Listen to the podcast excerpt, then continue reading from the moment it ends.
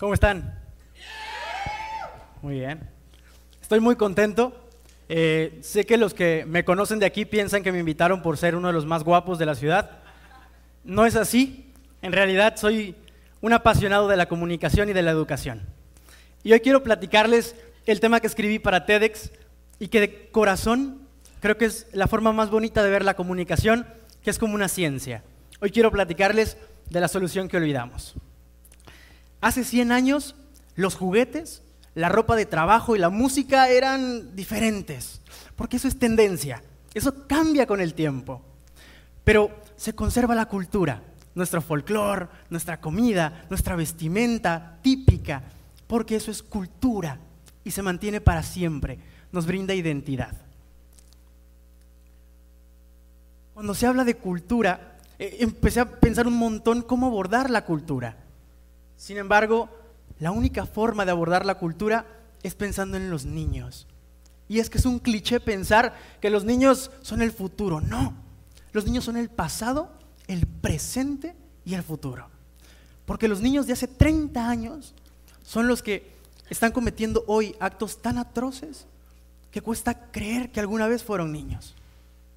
Los niños de hace 30 años son las personas que en este momento les hizo tanta falta, un momento importante en sus vidas, que entendieran la importancia de la humanidad, la importancia de la integridad. Los niños son nuestra cultura. Entonces, cuando se trata de niños, la palabra más importante es aprender. y es que aprender se puede abordar de muchos lados, pero yo amo la comunicación. Y uno de los temas más importantes en la comunicación es el lenguaje, que cambia, que crece, que se modifica, que, se va aumentando, que se agregan palabras nuevas, pero que evoluciona conforme crecemos, tanto diplomática como profesional y emocionalmente. Nuestro lenguaje evoluciona. Y para aprender también lo vemos en caminar y en comer. Cuando escribí esta charla, acababa de dar una escuela para padres y me pidieron que diera dos temas. Primero me dijeron que el Internet, que las mamis estaban muy preocupadas porque el Internet no era seguro, que había muchas imágenes que podían resultar lascivas para los niños, que eran demasiado explícitas. Y claro, abordamos el tema de la importancia que es cuidar a los niños, sobre todo en este entorno digital. Pero como bien mencionaba un speaker anterior, el entorno en esta era digital de los niños es el Internet. Y no puedes privar a los niños de su entorno, porque del entorno aprenden. Del entorno es el primer lugar para aprender, para crear esa iniciativa, el despertar, esa, motivación. No los podemos privar de su entorno. Y cuando un niño empieza a comer, tira todo de la cuchara. Cuando un niño quiere caminar, se tropieza, pero aprende. Y aunque tira todo de la cuchara, aprende a comer. Y creo de corazón que es ahí donde fallamos. Hoy parece normal caminar. Hoy parece normal usar la cuchara y comer. ¿Por qué no parece igual? ¿Por qué no parece normal apoyar a alguien más? Porque la integridad no es tan normal como caminar. Porque como padres, como amigos, como hermanos, como tíos, fallamos en el momento de enseñar. Desde niños, que es el proceso cognitivo más importante, fallamos.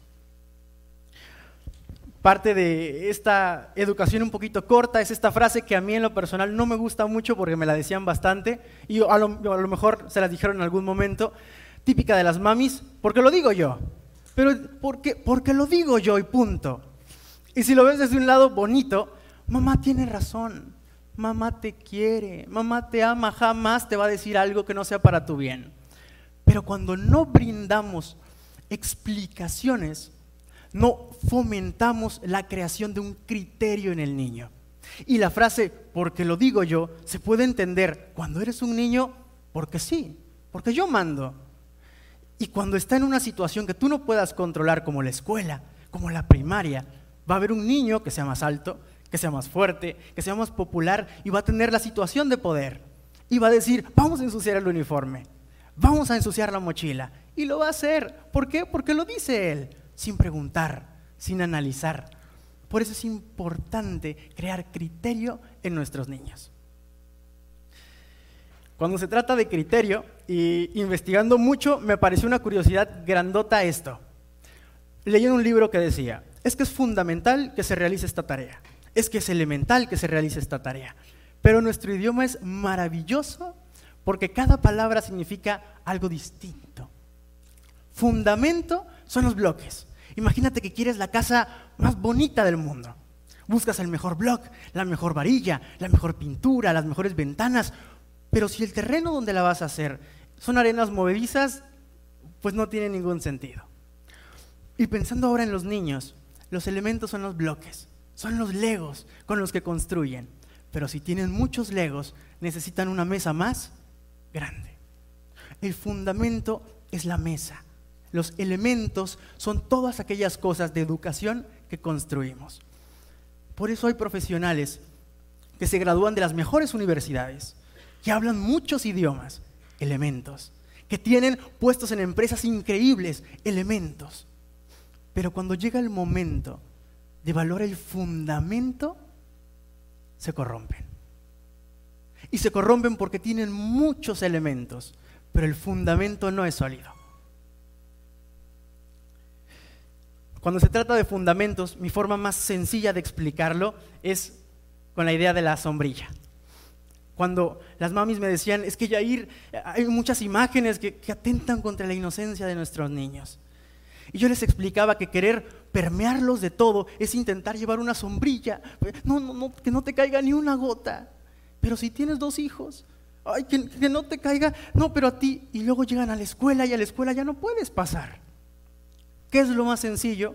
Enseñarles a que carguen la sombrilla. ¿Protegerlos es indispensable? Sí. Pero también tienes que enseñarles a que se protejan. ¿Cómo? Con la formación de criterio. ¿Cómo? Explicando las razones. Que las órdenes, órdenes no son órdenes y ya. Es importante proteger, pero es importante enseñar. Bueno, Yair, pero me estás diciendo que hay un montón de problemas. Problema por aquí, problema por acá, todo es un problema. ¿Cuál es esa solución entonces? Cuando di mi primera eh, escuela para padres, yo tenía un miedo gigante, gigante, me temblaban las piernas por, por una simple y sencilla razón. Yo no soy papá. Sé que muchos de ustedes ya se emocionaron, no, no estoy casado. Y tampoco tengo hijos. Y yo tenía un miedo gigante, porque cuando yo iba a entrar a ese salón con un montón de papás, lo único que yo pensaba es, están pensando todos, ¿y este que viene a hablar a una escuela para padres si no es padre, si no tiene hijos? Y la maestra que me invitó me dijo algo muy sencillo, a ver Jair, ¿qué estudias? No, pues comunicación, la mejor carrera del mundo. Esos son ingenieros frustrados, ok. Comunicación. Y me dijo, la persona que te da periodismo, ¿es comunicólogo? No, es, periodista. Y el que te da cine, ¿es comunicólogo? No, estudió cine. Y el que te da economía, y le digo, ya entendí, ya entendí. Y me dijo, así es ser papá, Yair. Cuando eres papá de golpe, tienes que ser chef, tienes que ser psicólogo, tienes que ser un superhéroe, y todo en un momento. Y nadie te enseña. Y una cosa que necesitas cuando eres papá es comunicación. Así que tú párate enfrente y háblales sobre lo que más amas en el mundo, que es la comunicación. Y eso es lo que hago en este momento. Pararme frente a ustedes, representando a una de las ciudades más hermosas del mundo, porque yo lo creo, que es Coatzacoalcos.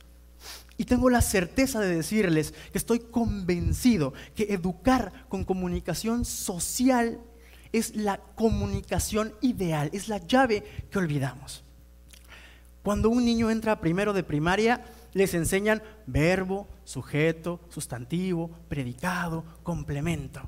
Pero él no necesita saber todo eso para decirte, quiero agua, necesito ir al baño, me pica. Ahí están usando verbo, sujeto, predicado, están usando todo. Porque el lenguaje nosotros lo enseñamos, la estructura, pero a hablar se copia. Así pasa con los valores. Los valores se copian. Entre los 0 y tres años, la etapa cognitiva, esponja del niño es enorme. Lo aprenden todo. Y de los tres a los seis forman sus principios de carácter. Es una etapa metacognitiva. Entonces, si yo le digo a mi niño, respeta a tus mayores, por favor. Pero ve que papá le pega a mamá. Pero ve que mamá está harta de papá, que tiene miedo cuando llega a la casa. Y ve que mamá y papá y la otra hermana hablan mal de la tía, está gorda. ¿Cómo puede replicar el conocimiento? ¿Cómo puede replicar una conducta en la etapa más, más de mayor aprendizaje de toda su vida si no lo ve? Tiene que verlo. No se trata solo de decirlo, no se trata solo de explicarlo. ¿Lo puede aprender más adelante? Sí. Pero así como con el lenguaje, tiene que nacer desde adentro. Por eso se llama lengua madre. Deben ser valores madre, que surjan desde niños. ¿Cuál es la solución? Para mí es muy sencilla. De los siete días que tiene la semana, por lo menos tres, pero métalo a su agenda, apúntelo. De esos 15 minutos, no le pido dos horas, 15 minutos. Siéntese con su niño y pregúntele, cuando fuimos a la escuela, ¿qué viste por la calle? Bueno, había gente que no había comido, estaba bien sucia la ciudad. ¿Y qué crees que podamos hacer para solucionarlo? Podemos hacer tortas y dársela a la gente. Podemos ir a limpiar la playa, me dijo mi sobrino.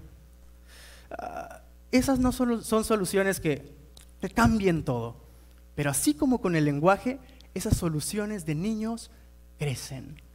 Esos son elementos y le estás dando fundamentos. Y como evolucionan sus lenguajes, sus palabras, así de forma inteligente van a solucionar, van a crecer sus soluciones. Tienen que verte. Si les das una mayor cantidad de bloques, si les das una mayor calidad de maestros, de escuelas, tienes que darle un fundamento más grande por lo menos tres días, 15 minutos cada día, que Él proponga una solución, que nazca de Él y háganla. ¿Cuesta dinero? ¿Esfuerzo? Eh, puede resultar que no tengamos todo el día libre, pero hay que intentarlo. En un momento como este de la ciudad, hay que intentarlo. La segunda cosa que me pidieron que diera en la escuela para padres era, vamos a rezar tantito, ¿debo darle todo a mis hijos? Y ay, era una pregunta difícil. Busqué por todos lados y todo el mundo decía, no, es eh, peligroso darle todo a tus hijos. Ay, es eh, muy, muy peligroso. Pero yo les propongo algo diferente. Hay que dárselos. Si toda tu vida trabajaste para tener dinero, si toda tu vida trabajaste para inculcar valores, si toda tu vida has trabajado por tener algo increíble en la vida y llega la personita a la que más amas en todo el mundo, dáselo, porque es fruto de tu esfuerzo. Pero esos que son bloques, son elementos. Y si le das muchos elementos, ¿qué tiene que ser más grande? El fundamento. Y el fundamento eres tú. Eres papá, eres abuelita, eres tío, eres primo, el fundamento eres tú. La persona de la que va a copiar todo lo que haces. Esas malas palabras, esas malas costumbres o las cosas buenas, eres tú. Y eso se llama congruencia. No basta con llegar y decirles, tienes que hacer esto. Tiene que verte, tiene que verte en ti. Dales todo. Pero recuerda que el fundamento eres tú. Y si le das muchas cosas, tienes que crear un fundamento más grande. Que te vea. Él entienda que tú como profesional, que tú como papá, todo lo que eres, todo lo que haces y todo lo que tienes sirve para brindar una solución a un problema social. Así va a ser la única forma de que para él solucionar algo que ve mal en nuestra ciudad, en el país, le sea tan normal como hablar, como caminar. El fundamento eres tú, que te vea respetar a una mujer, que te vea respetar a un hombre, a una persona, que te vea.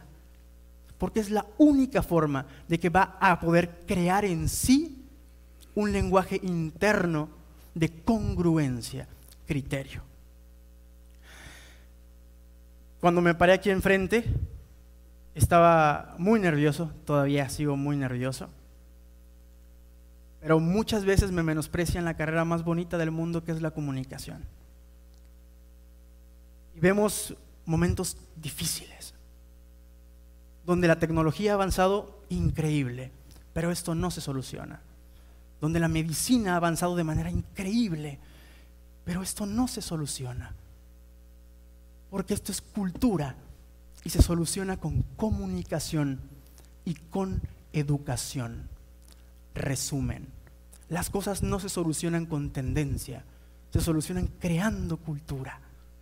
Y la creación de cultura viene con darles elementos, pero con un gran fundamento. Y el fundamento eres tú. Tiene que verte, respetar que todo lo que eres, que todo lo que haces y que todo lo que tienes sirve para ayudar a alguien más. Y en ese momento, nuestros niños, quizá en 30 años más, solucionar algo de la sociedad, de, nuestra ciudad, les sea tan normal como hablar, como caminar y como comer, entonces todo habrá valido la pena. La solución que olvidamos es educar con comunicación social. Esa es la solución que olvidamos. Y en este momento que tanto hace falta, que no se nos olvide nunca más. Muchas gracias.